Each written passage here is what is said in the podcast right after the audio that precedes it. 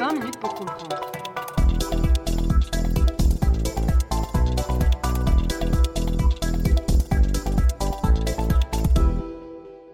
Bonjour à toutes et tous et bienvenue dans ce nouvel épisode de Passé ressuscité, le podcast spin-off de 20 minutes pour comprendre qui décortique le passé, les usages frauduleux que l'on peut en faire à des fins politiques, et revient plus généralement sur des questions d'histoire parfois méconnues, mais qui continuent à avoir un impact aujourd'hui encore dans nos sociétés contemporaines. Je suis Simon Desplanques et aujourd'hui je serai seul à bord pour vous accompagner dans un voyage un peu particulier, puisque nous n'allons pas aborder un mythe spécifique, mais plutôt une question, malheureusement trop méconnue en Europe, à savoir les liens complexes entre l'esclavage et la guerre de sécession. Alors, avant de plonger dans le sujet, cet épisode se conçoit comme une sorte de préliminaire à un podcast de 20 minutes pour comprendre qui est en cours de réparation, au cours duquel nous recevrons Vincent Bernard. Alors Vincent Bernard est historien de formation, il a rédigé deux biographies sur les deux grandes figures militaires de la guerre de sécession, Robert E. Lee, le sudiste, et Ulysse Grant, le nordiste, et fait parfois un peu occulté, en tout cas en Europe, 18e président des États-Unis. Et donc, ce podcast ici s'envisage comme étant une sorte de séance de rappel sur les tenants et les aboutissants de la guerre de sécession. En fait, je vais essayer de battre en brèche une idée un peu simpliste que l'on a parfois par rapport à la guerre de sécession, qui est c'est une guerre qui éclate pour l'esclavage. Mais quand on dit ça aujourd'hui, on entend l'esclavage surtout sous son aspect plus moral slash humain. En réalité, ce que je vais essayer de montrer dans le quart d'heure, 20 minutes qui va suivre, c'est que la question de l'esclavage, elle est effectivement à la source de la guerre de sécession, mais pas pour ce versant moral. Elle l'est parce que l'esclavage doit se concevoir non pas comme une institution qui a servi l'homme, ce qu'il est, mais ici, dans ce cas, comme un mode de production qui est à l'origine de deux sociétés divergentes. C'est une thèse qui avait déjà été développée notamment par Alexis de Tocqueville et qui sera, dans le courant du XXe siècle, développée, étayée par un historien qui s'appelle Eugène Genovese, qui va appliquer une grille de lecture marxiste pour expliquer les origines des divergences entre le Nord et le Sud. Il va dire, voilà, les rapports de production, donc le système économique, ici, dans ce cas, conditionne les institutions politiques qui voient le jour. Alors c'est une thèse qu'on peut éminemment critiquer, mais toujours est-il que dans le cadre du Vieux Sud, elle est très intéressante. Parce que l'esclavage est un mode de production particulier qui repose sur une conception particulière du travail. La société sudiste, il faut se la figurer comme étant une société aristocratique, au sommet de laquelle vous aviez des planteurs, blancs, riches, qui travaillaient, qui faisaient travailler leurs esclaves, tout en bas de la pyramide. Le travail est donc vu dans cette société comme quelque chose réservé au bas de la pyramide, les noirs, mais aussi les pauvres blancs, qui n'avaient pas donc les moyens de s'acheter des esclaves. Mais dans ce contexte, travailler dans le Sud, ce n'est pas quelque chose qui est encouragé. Et d'ailleurs, l'iconographie du Vieux Sud entretient régulièrement, aujourd'hui encore, cette idée d'un Sud indolent qui se complète dans une forme de euh, épicurisme où euh, les, riches planteurs passaient leur temps à s'éduquer, à lire de la poésie, de la philosophie, et finalement ne, ne travaillaient pas parce que ce n'est pas de leur rang. Cela va avoir de très grosses répercussions sur l'ensemble de la société sudiste au, à la veille de la guerre de sécession qui éclate donc en 1861. Pourquoi? Parce que dans une société où le travail est dévalorisé, vous n'avez pas forcément envie de vous démener pour améliorer votre quotidien, puisque de toute façon, bah, la richesse, c'est la terre. La terre est cultivée par une main-d'œuvre quasi gratuite. Et donc, bah, quel est l'intérêt de faire des études? Quel est l'intérêt de chercher, par exemple, une nouvelle filière, à faire de l'argent autrement Quel est l'intérêt, tout simplement, d'innover?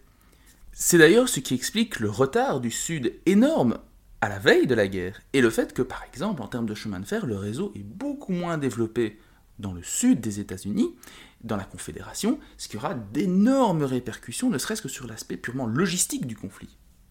La réalité, vous aurez compris, elle est extrêmement différente au nord. Au nord, pour toute une série de raisons, et l'une d'entre elles est que les terres du nord se prêtent très peu, en fait, au type d'agriculture que réclame la culture du coton, mais aussi du tabac, du riz, du sucre, au nord, on a une vision totalement différente du travail. Le travail est vu comme étant vecteur d'émancipation. C'est-à-dire que vous pouvez vous élever socialement à force de travail. vous êtes dans une société où il n'y a pas d'aristocratie, où il n'y a pas de, classe plus haute qu'une autre, chacun peut s'émanciper et, à la force de sa seule volonté, de ses seuls talents, se hisser dans l'échelle sociale. C'est en fait le libéralisme économique que l'on connaît aujourd'hui, grosso modo. Alors, est-ce que ça veut dire que le Nord est pour autant monstre, entre guillemets, capitaliste, industriel, que l'on imagine à la veille de la guerre de sécession? Vous avez par exemple des gens à l'extrême droite, y compris en France, qui défendent l'idée que la guerre de sécession est un choc entre un Nord capitaliste, industriel, versus un pauvre Sud agraire. En réalité, la plupart des entreprises du Nord sont ce qu'on appellerait aujourd'hui des PME, des petites entreprises, des petites manufactures, mais il y a une réelle mentalité entrepreneuriale. Et de manière générale, au, Nord, l'idéal pour chacun n'est pas d'être un employeur salarié. Le but, c'est de devenir indépendant, que chacun puisse vivre son rêve d'autonomie. Ça, c'est fondamental dans la doctrine économique, philosophique du Nord, et plus fondamentalement aussi dans les tensions qui vont émerger au cours du XIXe siècle. Ce qui est intéressant ici, c'est que la, raison pour laquelle le Nord s'oppose à l'esclavage ne tient pas donc aux arguments moraux, comme je l'ai déjà dit. Elle tient plutôt à une question d'efficacité économique. Et de temps en temps, vous avez des nordistes qui citent Adam Smith, qui dans, dans ses travaux, considère que, d'un point de vue sociétal, en fait, l'esclavage est condamnable. Parce qu'il ne permet pas à chacun de s'émanciper, d'une part, mais aussi parce qu'il ne permet pas à la société en général de croître. Pourquoi? Mais bien parce que l'individu qui est libre est tout à fait libre de travailler, de se développer, et en fait cherche, est totalement libre de, chercher à accroître la part du gâteau qui lui revient. Là où l'esclave, cette sorte de carotte qui ferait qu'il aurait envie d'aller plus loin, de faire plus et donc d'innover. Pour vous donner un exemple plus que concret, l'archétype de cet individu qui réussit par la seule force de sa volonté, c'est eh bien celui qui sera élu président en 1861, à l'issue de l'élection de 1860, c'est Abraham Lincoln, qui, selon le mythe consacré, est né dans une cabane en Rondin, a ensuite été poseur de rail dans l'ouest des États-Unis, n'a quasi pas fait d'études, ou presque, il était à peine lettré, mais grâce à son intelligence hors norme, à son talent, il a appris le droit, est devenu un avocat en vue, et a ensuite épousé une notable du Kentucky. C'est ce qu'on appellerait aujourd'hui en fait un self-made ni plus ni moins. Et la raison pour laquelle Lincoln est à ce point opposé à l'esclavage n'est pas tant pour des raisons morales, encore qu'on sait qu'il éprouvait une vive aversion à l'égard du traitement qui était réservé aux esclaves, mais il n'était pas spécialement, en tout cas dans la première partie de sa vie, sympathique à l'égard des, des, Afro-Américains. Ce n'est que plus tard qu'il prendra conscience de la dureté de leur sort. Mais vraiment, ce qui le rebute dans l'esclavage, et il n'est pas le seul à ce niveau-là, c'est qu'il ne permet pas, qu'il n'est pas optimal économiquement.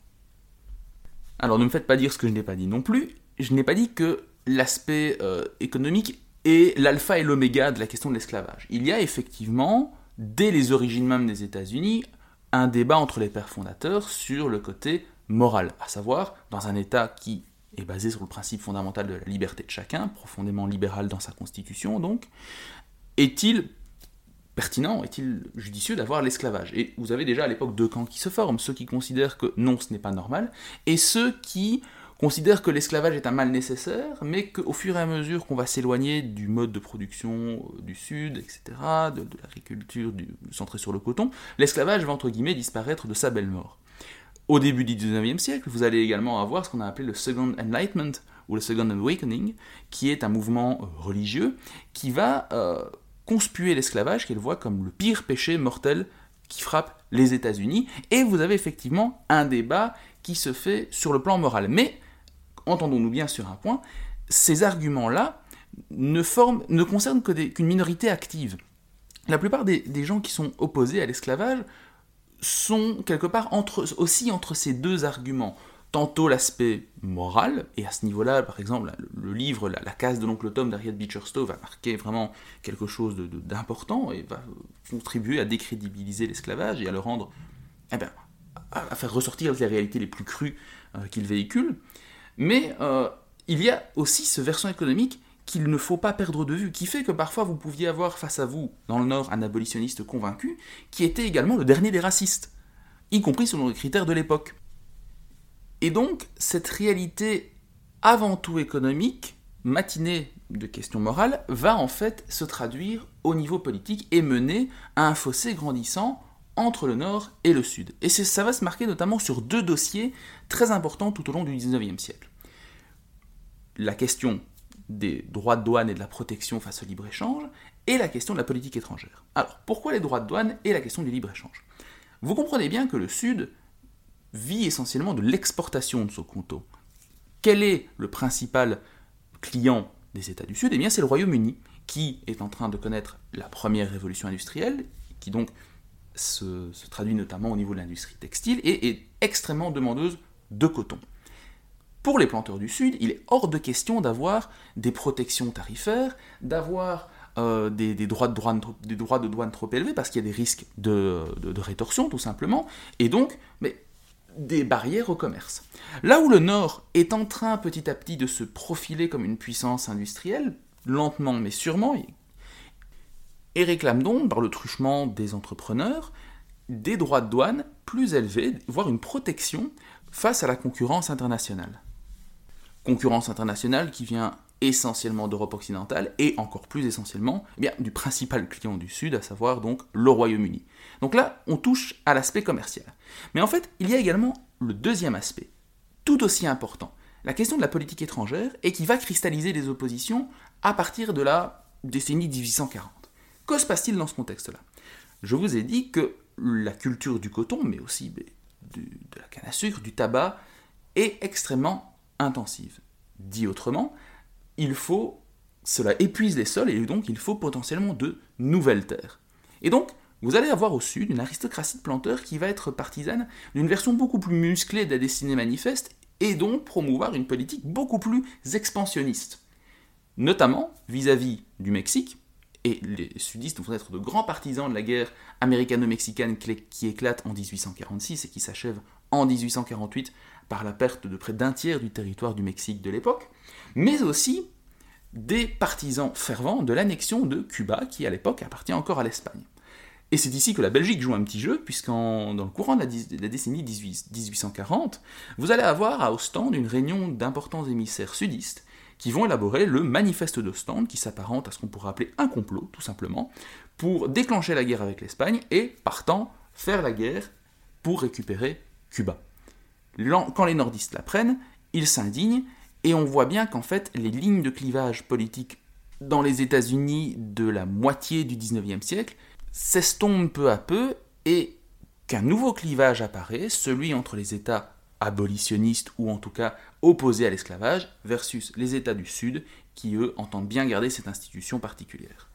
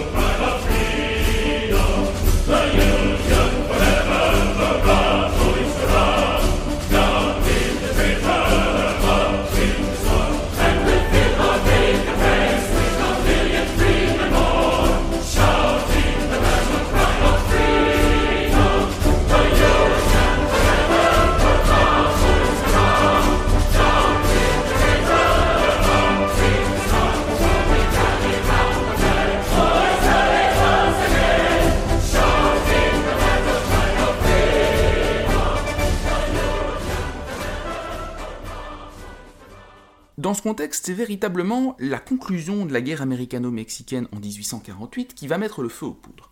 Parce que jusqu'alors, il y avait eu une sorte de modus vivendi qui avait vu le jour, une sorte de compromis élaboré en 1820, qui faisait qu'en fait, quand on admettait un nouvel État au sein des États-Unis, il faut rappeler que donc les États-Unis sont à l'époque en pleine expansion territoriale, eh bien, on faisait en sorte d'admettre simultanément un État dit libre, où il n'y avait pas l'esclavage, et un État esclavagiste. Pourquoi? Parce que le but était de faire en sorte de garantir un équilibre au Sénat. Je vous rappelle qu'aux États-Unis, le Sénat représente les États. Que vous soyez un grand ou un petit État, vous avez de toute façon deux représentants au Sénat. Et donc, jusque-là, ça avait plus ou moins bien marché. Sauf que, on est dans un contexte particulier où d'énormes quantités de terres se libèrent et où de plus en plus les abolitionnistes, les gens opposés à l'esclavage, entendent bien faire en sorte que celui-ci ne s'étende pas plus. Pourquoi? Parce qu'en fait, on a dans le Nord, et en particulier dans les métropoles de la côte Est, un début d'embryon de problème social qui se pose. En effet, ces villes de la côte Est font face à un afflux de plus en plus important de migrants qui travaillent et qui forment un prolétariat urbain. Or, dans la doctrine du travail libre, l'idéal n'est pas d'être à vie un employé. Le but ultime est de garantir à chacun la possibilité de devenir son propre patron, d'avoir tantôt sa petite ferme, tantôt sa petite manufacture, et peut-être à terme même d'augmenter encore sa richesse. Mais le problème, c'est que de plus en plus, on se rend compte que le territoire n'est pas illimité. Et donc cette cette nouvelle acquisition territoriale sur le Mexique, c'est une aubaine pour faire en sorte de continuer à garantir à chacun qui arrive aux États-Unis la possibilité de vivre son rêve. Si vous voulez, ces nouvelles terres sont une sorte de soupape de sécurité pour garantir la pérennité du modèle basé sur le libre travail. Pour ces derniers, il ne s'agit pas tant de tuer l'esclavage que d'empêcher sa propagation. Or, dans le système tel qu'il a été mis en place, on se rend bien compte que c'est une condamnation à mort de l'esclavage à plus ou moins long terme, parce qu'alors, dans ce cas-là, si tous les nouveaux États deviennent non esclavagistes, à terme, l'équilibre est menacé et l'esclavagisme sera marginalisé au niveau du Sénat. Et donc, les sudistes n'entendent pas se laisser euh, marcher sur les pieds et vont devenir de plus en plus agressifs. Alors, ce qui va mettre le feu aux poudres, en fait, c'est un compromis assez boiteux mis en place en 1850, au cours duquel la Californie est admise comme État. Euh, oui, la Californie, en fait, a été admise comme État il n'y a que 170 ans, un peu plus de 170 ans. Et elle est admise en tant qu'État libre. La concession qui est faite aux États esclavagistes, elle est de taille. C'est de dire que on va renforcer notamment les mesures permettant le rapatriement des esclaves fugitifs, les esclaves en fuite. Quel était le problème? Il y avait parfois des plantations où les esclaves arrivaient à fuir, et gagner le nord, où les lois en place au niveau des États leur garantissaient, parfois, pas toujours, la liberté. Je vais ici ouvrir une petite parenthèse. On entend parfois les sudistes et les défenseurs de la cause sudiste dire oui, mais cette, cette guerre de sécession, c'est une histoire de droit des États. Sous-entendu, vous aviez Washington qui voulait empiéter sur l'autonomie des États du Sud et, partant, détruire leur mode de vie. Mais en réalité, cette loi-là, qui vise à être plus sévère dans le rapatriement des esclaves, elle empiète sur le droit des États libres. Pourquoi? Si vous étiez un État farouchement opposé à l'esclavage, et que vous considériez que tout esclave franchissant la frontière de votre État était de facto libre une fois chez vous. Les lois mises en place à l'issue de ce compromis vous obligent malgré tout à restituer cet esclave. Et donc, de facto, les droits des États abolitionnistes sont empiétés. Ce n'est pas Washington qui empiète ici sur les droits des États du Sud, mais bien sur les droits des États abolitionnistes, puisque les, sudistes font valoir le fait que le droit de propriété est immuable sur le sol américain. Parce que oui, l'esclavage est une question de droit de propriété d'un individu sur un autre. Donc ça, c'est un premier élément. Et c'est une disposition qui va particulièrement frustrer euh, les partisans de... En tout cas les opposants à l'esclavage, parce qu'on considère que c'est une démonstration de pouvoir qui empiète sur les droits des États. On considère ça comme une manifestation d'arrogance. Et une deuxième disposition de ce compromis, enfin une troisième si on compte l'admission de la Californie, une troisième disposition importante, c'est qu'on considère désormais que pour tout nouvel État qui sera admis dans, l'Union, ce ne sera plus le principe de 1 contre 1, mais bien les, les populations des États qui vont choisir si oui ou non ils veulent de l'esclavage. Et en fait, ça va ouvrir la voie à une véritable guerre par proxy qui éclate en 1854 dans ce qui deviendra le futur État du Kansas. C'est ce qu'on appelle l'épisode du Bloody Kansas, qui durera près de trois ans, et au cours duquel des milices pro-esclavage vont s'opposer à des milices farou anti-esclavagisme, et ça va résulter dans un véritable bain de sang avec des exactions, des crimes de guerre commis par les deux côtés. Sept ans avant le début officiel de la guerre de sécession, on se bat dans un futur État de l'Union sur la question de l'esclavage. À cela s'ajoute toute une série de péripéties juridiques dont je vous épargne les détails, mais qui ne font en fait que renforcer l'impression dans le chef des États du Nord que les sudistes sont en train de véritablement verrouiller les institutions. C'est la crainte d'Abraham Lincoln en 1860 qui craint que les dispositions sur les esclaves fugitifs n'en viennent à de facto imposer l'esclavage partout dans l'Union, y compris dans les États qui lui sont pourtant opposés. On voit donc que la question de l'esclavage est centrale dans la marche à la guerre de 1861. Néanmoins, ce qu'il convient de souligner ici, c'est qu'au début de la guerre, au Nord, très peu d'hommes politiques mettent véritablement la question de l'abolition de l'esclavage sur le devant de la scène. Lincoln dit Je fais la guerre pour maintenir l'Union. Toutefois, on se doute bien que le sort de l'esclavage dépendra du sort de la guerre. Si le Sud gagne, eh il y a de fortes chances que l'esclavage reste en place et que des dispositions encore plus sévères que les dispositions sur les esclaves fugitifs soient mises en place pour faire en sorte que le droit de propriété soit respecté partout et tout le temps. Si le Nord l'emporte, il semble presque évident que si on veut éviter les erreurs du passé, il va falloir abolir l'esclavage. À cet égard, une étape importante est franchie en 1862 quand, à l'issue de la bataille d'Antietam, qui est une semi-victoire de l'Union, Lincoln émet ce qu'on appelle la proclamation d'émancipation, et qui rentrera en vigueur effectivement le 1er janvier 1863. Alors, pourquoi est-ce qu'il fait ça? Parce que d'un côté, il est bien conscient qu'après autant d'années de, guerre, après autant de vies perdues des deux côtés, euh, le moment est venu d'aborder frontalement cette question qui est au cœur du fossé nord-sud et Lincoln n'en est que trop conscient. Et puis en faisant ça, c'est aussi un super coup de poker géopolitique. Parce qu'à l'époque, les puissances internationales envisageaient cette guerre comme étant une guerre civile, tout simplement. En mettant sur le devant de la scène la question de l'esclavage, Lincoln transforme aux yeux du monde la nature du conflit. On passe d'une guerre civile à une guerre contre l'esclavage. Et à ce niveau-là, c'est très bien vu parce qu'il met dans une situation très compliquée le Royaume-Uni qui était jusque-là un soutien tacite de la Confédération étant donné, comme je vous l'avais expliqué, que euh, le Royaume-Uni était le principal acheteur du coton du Sud. À ce titre, la Grande-Bretagne, puissance libérale parmi les puissances libérales, se retrouverait de facto à soutenir la faction esclavagiste, esclavagisme qui, à l'époque déjà, a extrêmement mauvaise presse sur la scène internationale.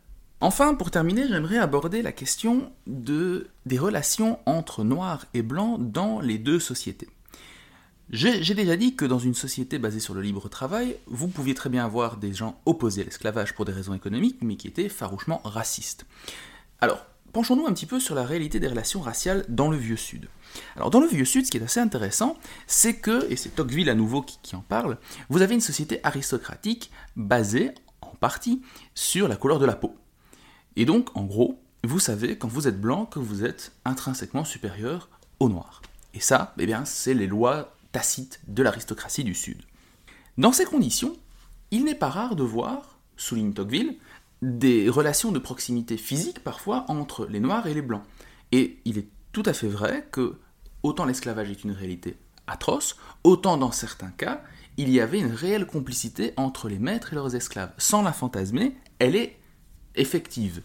On a des témoignages, notamment d'anciens esclaves, qui témoignent en bien de leur maître au lendemain de la guerre de sécession. Mais euh, tout ça n'est qu'apparent. Parce qu'en réalité, dit Tocqueville, dans ce genre de société, vous avez beau être très proche, vous savez très bien que quand vous êtes blanc, vous êtes supérieur. Et donc, cette proximité, quelque part, ne dérange pas l'ordre social.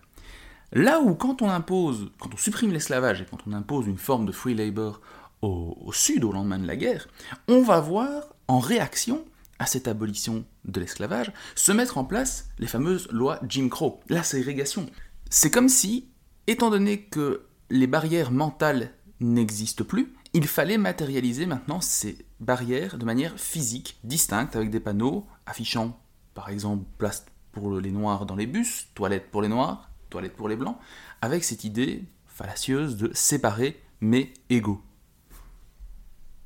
Je vais ici achever ce petit tour d'horizon sur cette question éminemment complexe qu'est euh, l'esclavage et en quoi celui-ci a mené à la création de deux sociétés radicalement opposées au sein des États-Unis. Si vous voulez approfondir le sujet, alors vous pouvez soit écouter euh, les cours en ligne gratuitement disponibles sur YouTube, notamment du professeur Eric Funner, qui est professeur à Columbia, spécialiste de la reconstruction, mais aussi euh, de la pensée politique d'Abraham Lincoln et de la jeunesse du Parti républicain, qui est le parti qui incarne en fait historiquement le free labor, le libéralisme économique. Euh, si vous êtes plutôt littérature, je vous recommande l'ouvrage académique de James Macpherson, sobrement intitulé en français La guerre de sécession, paru chez Bouquin. C'est un livre qui a à peu près une trentaine d'années, mais qui a le mérite d'expliquer de manière extrêmement pédagogique et didactique tout ce que je vous ai dit. Le bouquin fait entre 1200 et 1300 pages, et les 400 premières pages reviennent longuement sur la genèse de ce problème et sur la crise qui pointe à partir de l'après-guerre du Mexique. Quant à moi, je vous dis un grand merci d'avoir écouté cet épisode jusqu'au bout. Je sais qu'il est dense, qu'il est fastidieux. Euh, petite information donc sur les prochains épisodes de Passé ressuscité. le format se veut être beaucoup plus libre, donc tantôt euh, vous retrouverez Vincent Gabriel seul qui parle de sujets qu'il connaît, qu'il maîtrise et qui le passionne, tantôt nous interviendrons à deux sur des sujets qui nous intéressent, et parfois, eh bien je reviendrai seul pour évoquer des sujets qui m'intéressent tout autant. Je vous rappelle également que cet épisode est en fait un prélude à un épisode de 20 minutes pour comprendre qui va sortir d'ici normalement la fin du mois de septembre, début du mois d'octobre 2021, dans lequel nous retrouverons Vincent Bernard qui viendra nous parler plus spécifiquement de la Confédération et de la mémoire qu'elle véhicule aujourd'hui, des fantasmes qu'elle nourrit et comment certaines franges politiques aux États-Unis continuent d'agiter son souvenir pour porter leurs revendications.